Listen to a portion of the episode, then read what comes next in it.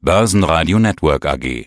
Die Expertenmeinung. Guten Tag, liebe Zuhörer. Mein Name ist David Yusuf. Ich bin Marktanalyst bei DailyFix, einem Research-Portal des Online-Brokers IG. Und von uns erhalten Sie täglich relevante Analysen zu den relevantesten Märkten, darunter auch Aktienindizes und auch Gold.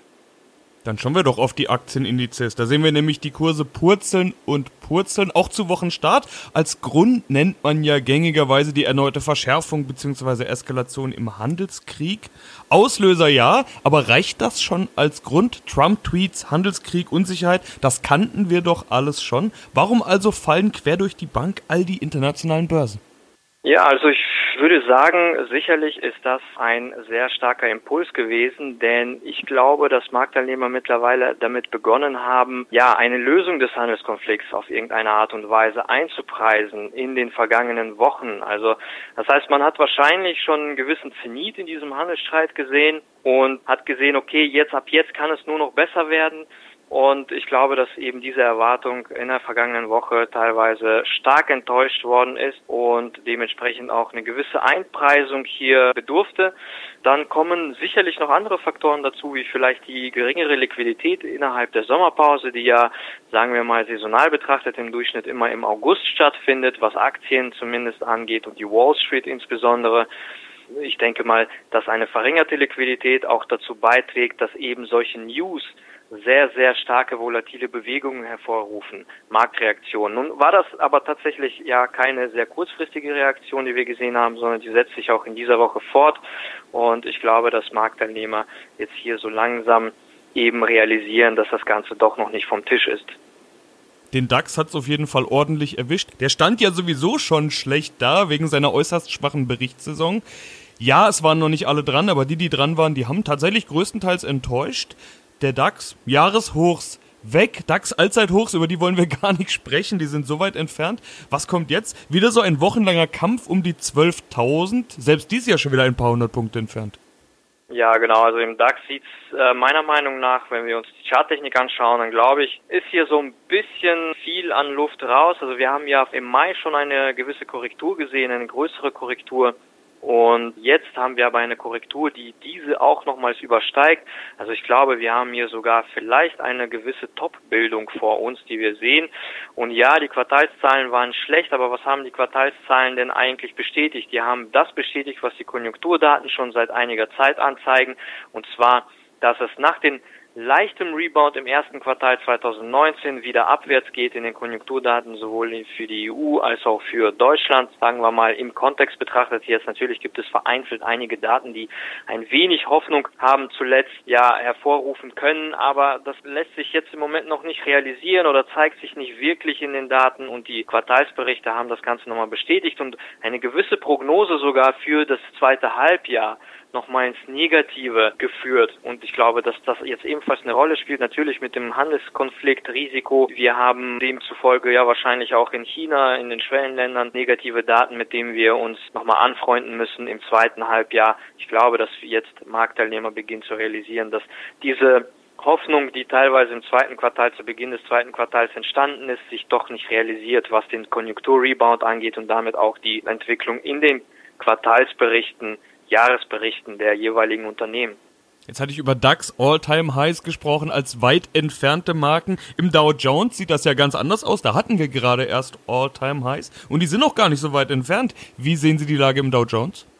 Ich sehe die Lage im Dow Jones ja natürlich nicht so sehr negativ jetzt wie im DAX. Es besteht, glaube ich, meiner Ansicht nach noch ein wenig ja, Erholungspotenzial, weil dieser Absturz, den wir jetzt in den letzten Tagen gesehen haben, sehr abrupt und sehr stark stattgefunden hat. Und es könnte sein, dass wir jetzt die 26.000er Marke ansteuern, sogar heute, vielleicht aber auch morgen. Und dass es dann einen kleinen Rebound vielleicht geben wird. Möglicherweise werden wir einige neue Aussagen seitens des US-Administration hören, den ja, Versuch quasi hier den Markt zu stützen. Was die Quartalsberichte angeht, so sind diese gar nicht mal so schlecht ausgefallen. Die Erwartungen wurden größtenteils übertroffen, sowohl was das Gewinnwachstum angeht, als auch die Umsätze. Insgesamt das kombinierte Gewinnwachstum soll trotzdem jetzt im Moment zumindest noch im Minus bleiben für das zweite Quartal. Aber ich glaube, das Besondere auch hier geht es um die Prognosen um das dritte Quartal und um das vierte Quartal und es sieht danach aus, als würden die Analysten im Durchschnitt auch für das vierte Quartal jetzt eher ein Minus beim gesamten Gewinnwachstum der US-Unternehmen prognostizieren, was man aber vorher noch eben noch nicht so gesehen hat. Man hat gedacht, okay, wir werden jetzt vielleicht im zweiten Quartal noch ein Minus sehen, das wäre das zweite Quartal in Folge, aber im dritten Quartal sollte es dann einen gewissen Rebound geben. Jetzt fast schon zum Ende der Quartalsaison besteht diese Prognose aber noch nicht oder nicht mehr die Analysten beginnen so langsam ebenfalls eben einen Gewinnrückgang ja zu prognostizieren. Ob das letztendlich so ausfällt oder nicht, muss man dann abwarten, aber diese Erwartung besteht nun mal. Rein charttechnisch betrachtet würde ich aber sagen, dass wir bei 26.000 eine gewisse Chance auf einen Rebound haben. Ob dieser dann nachhaltig ausfällt, bleibt abzuwarten. Wenn die 26.000 aber nach unten genommen wird durch die Bären, dann glaube ich, haben wir hier tatsächlich den Bruch eines gewissen mittelfristigen Aufwärtstrends gesehen. Wie sieht's im breiter gestreuten S&P 500 aus? Da haben wir ja vor nicht allzu langer Zeit diese magische Marke 3000 Punkte erstmals überschritten. Dahin fehlen ja nicht mal 100 Punkte, also eigentlich nur ein Katzensprung bis nach da. Aber auch der S&P ist natürlich so ein bisschen in diesem Abwärtssog momentan. Wie sieht hier die Lage aus? Hier sieht es, glaube ich, so ähnlich aus wie im Dow Jones. Also der S&P, der hat ja durch seine breite Streuung etwas mehr Stabilität beibehalten können im Rahmen des zweiten Quartals oder im Laufe des zweiten Quartals. Im Dow Jones sah das nicht so stabil aus, auch wenn jetzt ein knappes neues Allzeithoch erreicht worden ist. Der S&P hat da ein bisschen mehr, ein bisschen höhere Werte erreichen können, beziehungsweise im Vergleich zu den letzten Allzeithochs. Aber ich glaube, jetzt im Rahmen des aktuellen Kursverfalls kann man äh, die beiden schon nebeneinander legen und sagen, okay, also hier passiert jetzt gerade was, hier werden einige Dinge wieder ausgepreist, einige neue negative Erwartungen eingepreist. Und solange sich diese Faktoren nicht tatsächlich lösen lassen, wird es sowohl im Dow Jones, denke ich mal, als auch im S&P jetzt erst einmal keinen zu starken Rebound geben, vielleicht auf technischer Basis. Und da sehe ich im Dow Jones eher die bessere Möglichkeit bei ungefähr 26.000. Und im S&P 500 Index, ja, also aus meiner Sicht wird es jetzt langsam kritisch, denn die 2000, ja die 3000 ist ja sowieso schon länger unterschritten worden. Die 2900 ist jetzt im Test sozusagen, beziehungsweise wir befinden uns schon darunter, was vorbörslich in den Future-Kurs angeht. Und auch die gleitenden Durchschnitte, der 100-Tage-Durchschnitt wird jetzt gerade getestet. Und sollte es nachhaltig darunter gehen, dann kann es sein, dass wir sogar die 2800 ziemlich schnell ansteuern werden. Wenn man sich jetzt den Wochenstart anschaut, dann sieht es ohnehin nicht so aus, als würden die Anleger gerade bei Aktien zugreifen. Eher andere Assetklassen sind im Fokus. Die sogenannten sicheren Häfen sind besonders im Gespräch. Da gibt es ja so ein paar Klassiker, die man immer nennt, unter anderem den Schweizer Franken, aber eben auch das Gold. Gold auf sechs Jahreshoch. Was müssen Anleger denn da jetzt beachten?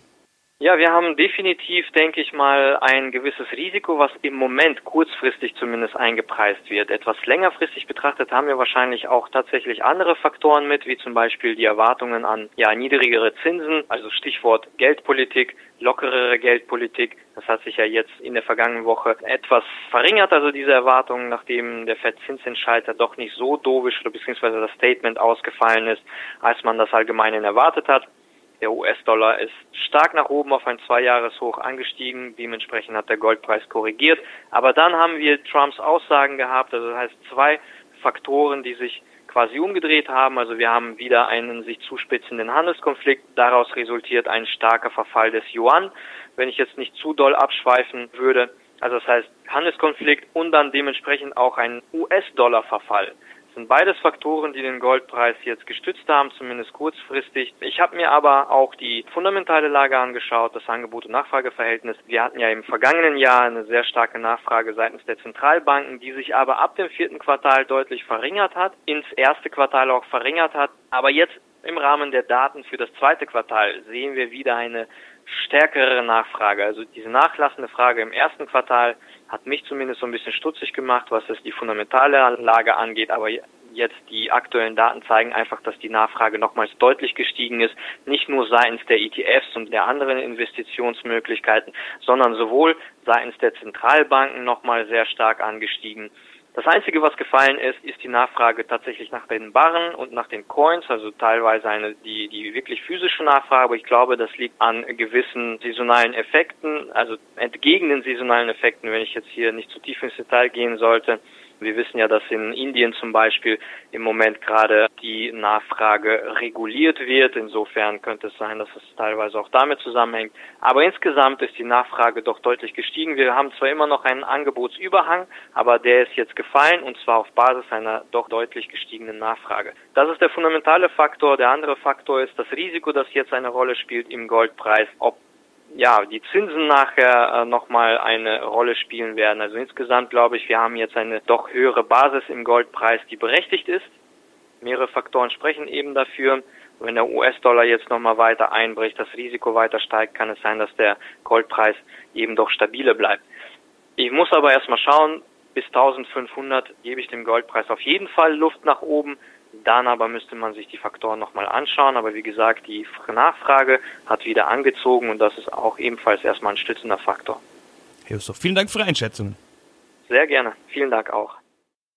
Börsenradio Network AG. Das Börsenradio für Broker.